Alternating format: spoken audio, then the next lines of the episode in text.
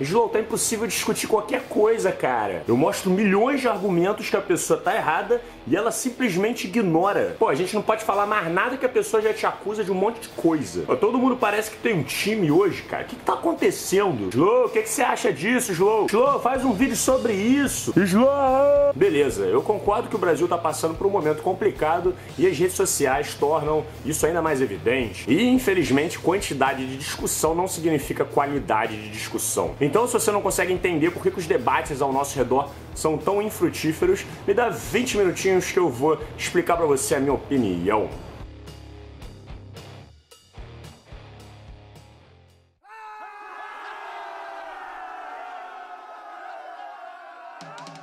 O mais engraçado do ser humano é que ele é o único animal que acha que não é um animal. A gente tem uma tendência fortíssima a se ver como se a gente não fosse parte da natureza, como se a gente fosse deslocado dela. Olha lá, filho, tá vendo? É a natureza. E para mim isso é bastante prejudicial, porque a gente acaba não só implicitamente desrespeitando os outros elementos da natureza quando a gente se coloca em um pedestal. Que você acha que eu vim do macaco, esse bicho? Como essa visão também dificulta o nosso entendimento sobre nós mesmos. De fato, nós como espécie temos alguns diferenciais bastante consideráveis em relação ao resto da natureza. Por exemplo, o nível de comunicação que a gente desenvolveu, cara, é tipo totalmente fora de sério, é disparado muito mais complexo do que todos os outros mamíferos de porte grande. Mas aí se for comparar com insetos, já fica um pouco mais complicado afirmar com certeza. E o conjunto de toda essa comunicação e formas de expressão que a gente desenvolveu é o que nós chamamos carinhosamente de cultura. A cultura é certamente um fator fundamental para a gente entender a nossa sociedade hoje, mas é importante ter em mente que a cultura não veio do nada. Ela é uma expressão da natureza humana. Questões de sobrevivência e seleção natural foram fatores fundamentais para montar os pilares do que a gente conhece como cultura. Claro que nós não somos mais selvagens e muitos desses princípios já foram adaptados e mudados. A gente não sai por aí matando e estuprando todo mundo, ou pelo menos a gente costuma repudiar esse tipo de coisa. Mas é muito difícil acreditar que o ser humano abandonou totalmente o seu lado instintivo. O medo, por exemplo, é uma forma de instinto presente na maior parte das pessoas. Coloca uma cobra no meio do metrô pra ver se a cultura não vai pra puta que pariu e todo mundo vira bicho. Ah, sai da frente, porra! Capaz até de morrer gente pisoteada na parada. O medo do escuro. Uma criança não precisa aprender que o escuro pode ser perigoso. Ela simplesmente sabe disso. O desenvolvimento sexual, a linguagem corporal. Ah, mas Slow, muito disso é aprendido durante a vida. É, mas a própria capacidade cognitiva da gente aprender já é uma questão biológica e instintiva, né? Ninguém dá curso de linguagem corporal para as crianças, né? Elas simplesmente começam a imitar os outros. E por incrível que pareça, alguns desses instintos e comportamentos do ser humano são essenciais para a gente conseguir entender toda essa briga de Facebook que a gente vê por aí. Uma característica essencial da nossa espécie para a gente entender essa questão é que nós somos seres sociais. Mas nem sempre foi assim. No começo, o ser humano era nômade, hippie doidão, andava sempre em pequenos grupos e ficava pouco tempo parado no mesmo lugar. A ideia era sair coletando grão e caçar animal para ficar sempre com a barriga cheia. Só lá para uns 12 mil anos atrás que o ser humano desenvolveu a agricultura. E muitos dizem que essa foi a maior invenção do homem, depois do Chromecast, é claro. Já que a partir daquele momento a nossa espécie começou a tirar do solo alimento para alimentar grupos bem maiores e cara, viver em cidades é uma situação muito interessante, porque você aumenta a sua proteção contra ameaças externas, né? Possíveis predadores ou tribos vizinhas. E principalmente você possibilita a divisão de trabalho. Se cada pessoa se foca em uma tarefa específica, a tendência é que você aumente muito a produtividade e a cidade cresça. E esse, sem dúvida, foi o modelo que mais deu certo. Ou você se adapta a viver em cidade, ou você vai ser dominado por pessoas que se adaptaram a viver em cidade. Mas viver em sociedade não é uma tarefa tão simples. Existe um problema aí. Você precisa ser aceito pelas pessoas que vivem com você. É porque a gente vive assim há milhares de anos e já está acostumado, mas viver em sociedade é uma tarefa extremamente complicada. Foram necessárias várias e várias adaptações ao longo dos anos para a gente chegar no nível que a gente chegou. A aperfeiçoação da linguagem para que a gente se comunique melhor, por exemplo. Você ter uma ideia dessa adaptação, vou te dar um exemplo muito interessante. Você já parou pensar que nós somos quase que os únicos animais que tem essa parte aqui do olho branca exposta? Se você parar para reparar o olho do cachorro, do gato, do macaco, do cavalo, eles têm o olho todo preenchido. Já a gente não. Ih, cara, pode crer, né? Que doideira. É. E uma das hipóteses para isso é que o destaque da íris no, nos olhos do ser humano possibilitou uma melhor comunicação entre eles. E de fato, qualquer mínimo movimento sutil que você fizer com os olhos, quem estiver te observando vai perceber. Seu tarado, você tá olhando pros meus peitos. E isso é essencial para comunicação, é porque a gente está acostumado a ficar falando o tempo todo, mas faz o teste. Tenta se comunicar com as pessoas sem falar, só com os olhos. Você vai se surpreender com o resultado. E outro exemplo muito interessante dessas adaptações sociais são os neurônios espelho. Se você nunca ouviu falar, os neurônios espelho são um dos responsáveis pela nossa capacidade de imitar os outros. Hum, hum.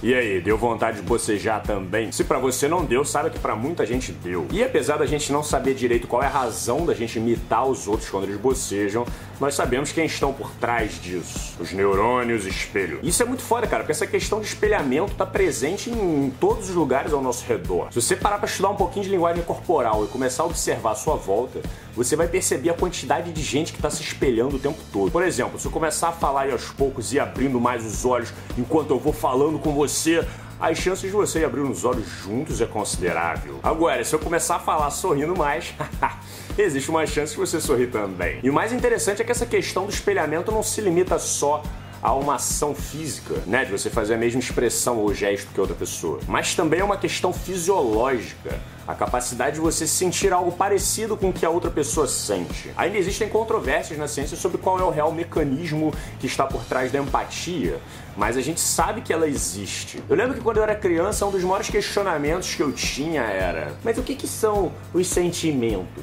Eu, eu sei que eu sinto, mas, mas o que, que é isso? E hoje, depois de ter estudado um pouco, eu sei que os nossos sentimentos são respostas a reações orgânicas que acontecem no nosso corpo. Se você toma um susto, por exemplo, você vai levar uma descarga de adrenalina no seu sangue que vai disparar várias reações no seu organismo. Essas reações vão ser sentidas por você. Já felicidade, amor e prazer são sentidas pela liberação de dopamina, serotonina, endorfina, entre outras. E essas moléculas vão virar o teu corpo de cabeça para baixo. Aumenta a pressão arterial, aumenta o batimento cardíaco, aumenta a quebra de açúcar e liberação do sangue. Ah, Slow, para de ser tão frio. Os meus sentimentos vêm do universo. Tá, se você quiser pensar dessa forma, não tem problema, mas pense que o universo influencia influencia o seu corpo a liberar essas moléculas que fazem com que você tenha os sentimentos. Tá, João, mas eu não tô entendendo nada, cara. O que, que, que isso tem a ver com o problema da sociedade. Calma que eu vou chegar lá. Existe um campo de estudo extremamente interessante que a neurociência e a fisiologia trabalham. É o chamado sistema de recompensa neurocognitiva. Calma, calma que é bastante simples. Eu vou dar um exemplo. Se você tiver um cachorro penteiro em casa, tipo Luca, e você quiser dar um jeito nele, é só você dar uma surra nele. Tô zoando. O que os educadores costumam fazer é dar uma ordem pros cachorros e quando eles obedecem, você recompensa ele com algo que ele gosta. Geralmente é um biscoito. Senta! Muito bem, toma aqui o biscoitinho. E dessa forma o cachorro vai associando de que se ele responder de forma correta aquele comando, ele vai ser recompensado por isso. E adivinha? Esse mesmo sistema funciona com a gente também.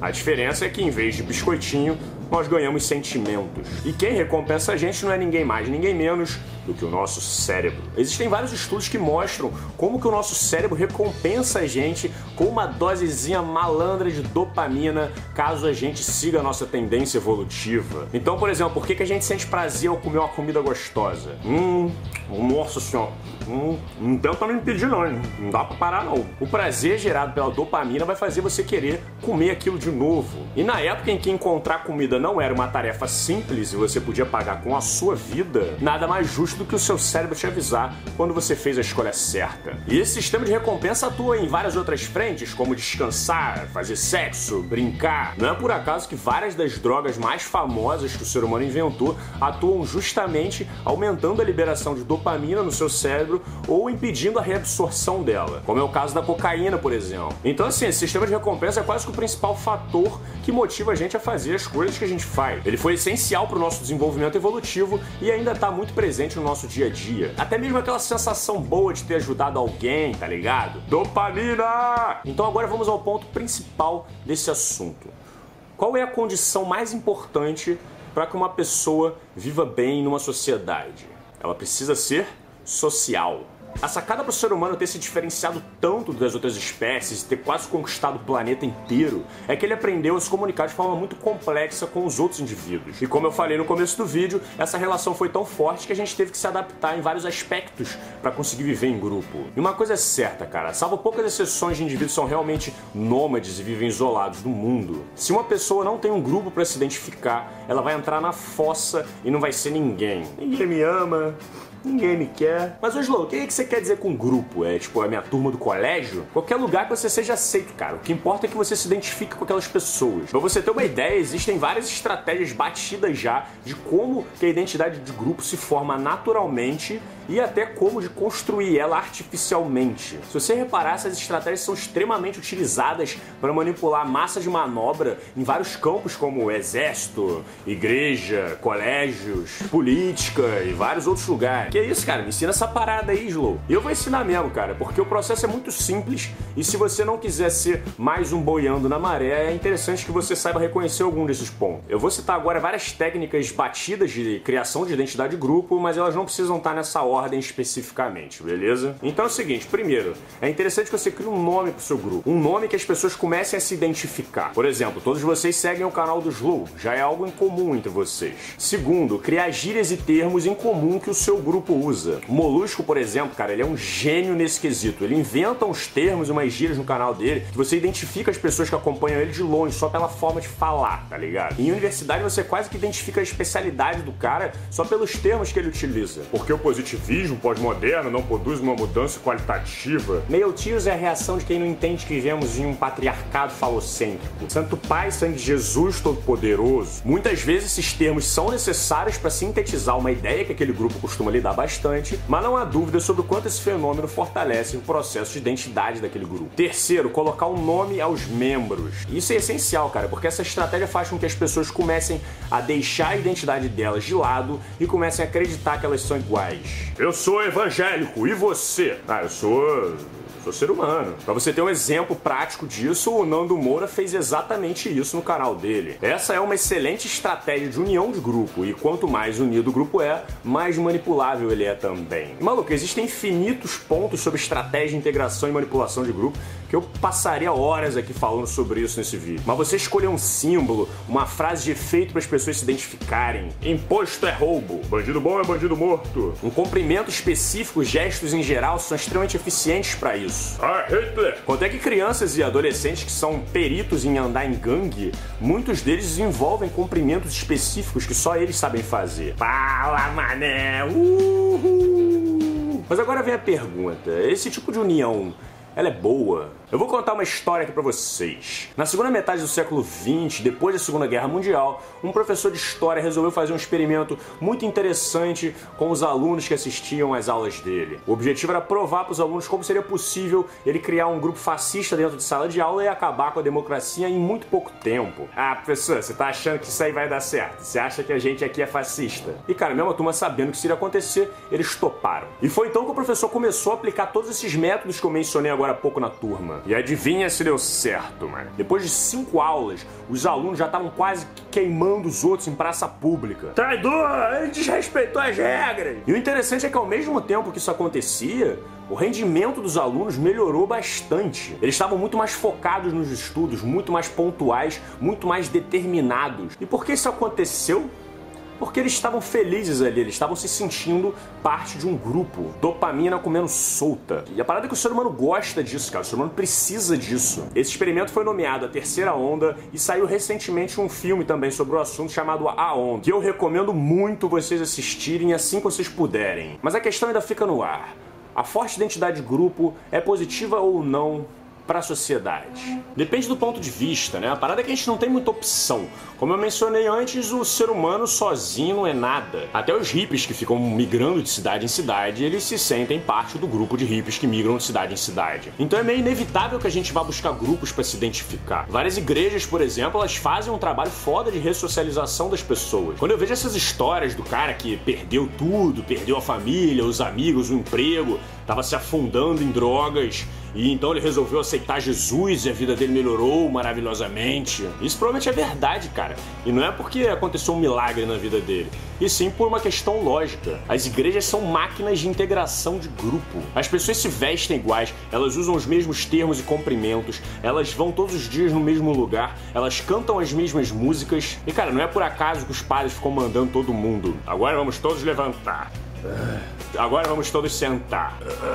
Agora vamos todos levantar. Isso é um sistema óbvio de condicionamento de grupo. E as pessoas, ao fazerem parte disso, se sentem tão bem, felizes e determinadas quanto os alunos do experimento da onda. Mas, como eu disse, nem tudo são mar de flores e existem alguns probleminhas nesse fenômeno. Um deles é que quanto mais igual você se torna às pessoas do seu grupo, mais diferente você se sente das pessoas que não fazem parte dele. Em uma sociedade maniqueísta onde todo mundo vê tudo de uma forma binária, quem não tá comigo tá contra mim. Ah, meu filho, nunca se esqueça que você tem que andar só com pessoas do bem, hein? E eu já falei bastante sobre isso no meu vídeo Grande Inimigo, que eu vou deixar linkado na descrição. E o segundo grande problema é que quanto mais unidas as pessoas do grupo são, mais cegas e menos independentes elas tendem a ser. Se alguém dentro desse grupo é mais esperto e mais carismático, ela vai se tornar facilmente um ícone para as pessoas que estão ali e ela pode facilmente mover a vontade do grupo inteiro de acordo com as suas vontades. Você pode pegar os princípios que movem aquele grupo e desviar sutilmente eles para as suas próprias causas.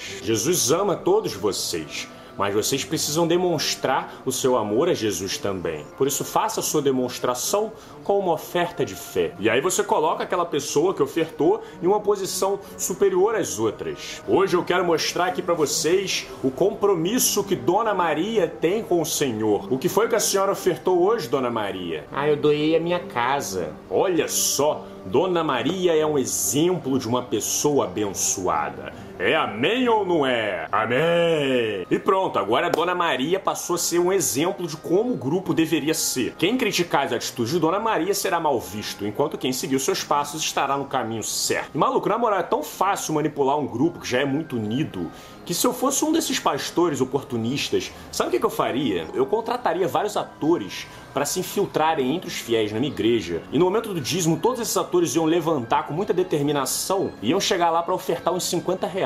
E sabe o que, que ia acontecer? As pessoas da igreja, obviamente, iam fazer o mesmo. Porque se elas não fizerem, elas vão se sentir excluídas do grupo e perder o sentimento de união. Essa é uma forma de você forçar artificialmente o comportamento das pessoas. Então, o cara que às vezes ia dar 10 reais, que foi o trocado que ele ganhou trabalhando o dia inteiro, vai passar a dar 50, porque ele sabe que as pessoas ao redor estão dando 50 reais, então ele tem que dar 50 também. E assim você facilmente cria um efeito manada. E essas são as faces da moeda. Por um lado, as pessoas se sentem muito bem e felizes por fazerem parte daquele grupo, mas por outro, elas podem facilmente tomar decisões que elas não queriam ter tomado só para continuar fazendo parte dele. E nisso, o cara que foi esperto e percebeu isso fica podre de rico às custas dos outros. Aí, muito bem. Uh! Mas manipular os outros para ficar rico rico é o menor dos problemas. Dependendo da forma e dos objetivos que o grupo é direcionado, você pode convencer pessoas até pegar em armas e ir marchando para um campo de batalha. Você acredita nisso, cara? O ser humano é tão bobo ao ponto de pegar uma arma e marchar em direção a uma carnificina só para poder continuar fazendo parte daquele grupo que convenceram ele de que isso era para um bem maior. Mas essa questão do exército ainda é mais intensa. O objetivo do treinamento militar é muito claro remover a individualidade das pessoas. É um conjunto de regras, símbolos, dogmas, comportamentos que são aplicadas especificamente para que as pessoas parem de pensar por elas mesmas e se joguem no campo de batalha sem pensar duas vezes caso alguém mande. Sentido, direita. Isso mostra o quanto a moral do ser humano é flexível. Você, por exemplo, que está assistindo, será que se eu te colocar num processo de trabalho de grupo, você seria capaz de torturar alguém? eu?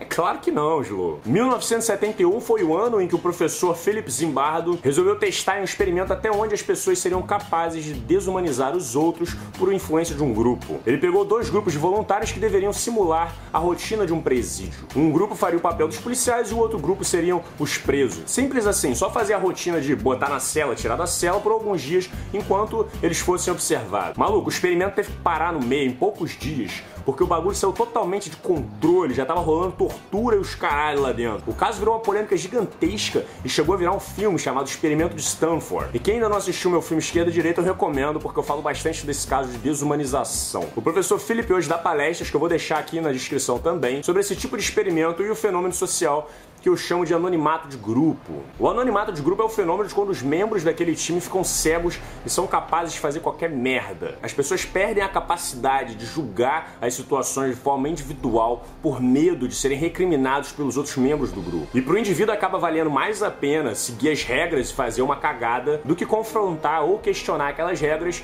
e acabar sendo excluído pelos outros membros. Por exemplo, você realmente acha que todos os alemães que trabalhavam nos campos de concentração na Alemanha, eles concordavam com aquilo? Todos eles eram sanguinários, psicopatas? Não, eles só tinham sofrido um puta processo de integração ideológica fortíssimo pelos ideais fascistas da época e estavam sob o efeito de anonimato de grupo, uma condição onde a lógica e a razão não são mais relevantes para o bem-estar social de cada um naquele momento. E agora que a gente entra num ponto chave para entender melhor essa questão.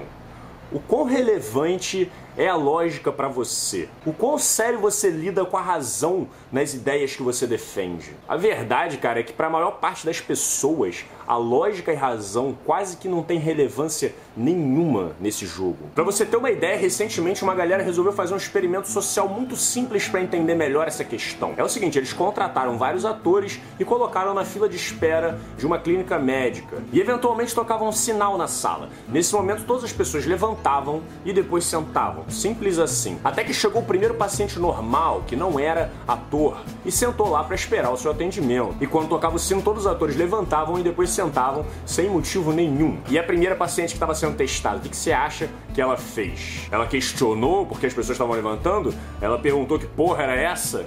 Não! Ela simplesmente começou a levantar e sentar também. ah, tá me zoando, Slow. E não para por aí não, cara. Depois foram chegando outras pessoas normais que também não sabiam do experimento e aos poucos eles foram retirando os atores, até só sobrar pessoas normais. E sempre que tocava a porra do sino, todo mundo levantava e depois sentava sem razão alguma. Ah! E qual é a razão disso? Muito simples. Para essas pessoas, era muito mais vantajoso elas levantarem, se integrarem ao grupo, receber uma dosezinha de dopamina que fazia elas se sentirem bem, do que questionarem o que estava acontecendo. Eu entendo a sensação dessa mulher que foi testada. Mesmo que você fosse rebelde, ficasse sentado enquanto todo mundo levantava, é bem provável que você começasse a se sentir extremamente incomodado por não estar tá fazendo parte daquele grupo naquele momento. Então, tendo tudo isso em mente, cara, fica bastante claro do porquê que as pessoas são tão repulsivas à lógica. Simplesmente porque a lógica não é nem de perto o que motiva aquela pessoa a fazer parte daquele grupo e defender aquelas ideias. Você não consegue entender porque um religioso pode ignorar tantos fatos, argumentos evidências que vão contra a fé dele? É porque ele não tá nem aí para isso. Ele quer ir para a igreja, ver os amigos, usar as palavras e cumprimentos códigos que tem nas orações, porque isso faz ele se sentir bem. Ah, eu vou na igreja porque eu me sinto bem lá. E é verdade, cara, a pessoa se sente bem mesmo. Se você quer fazer um religioso largar a religião, que eu, Slow, não vejo muita necessidade, você precisa fazer com que ela se sinta bem com um outro grupo, com um outro estilo de vida. Fazer com que ela comece a deixar de se identificar com as atitudes vindas daquele grupo que ela segue. Caso isso aconteça, aí sim ela vai ter um bom motivo para começar a rever a fé dela. E essa crítica não cabe só à religião,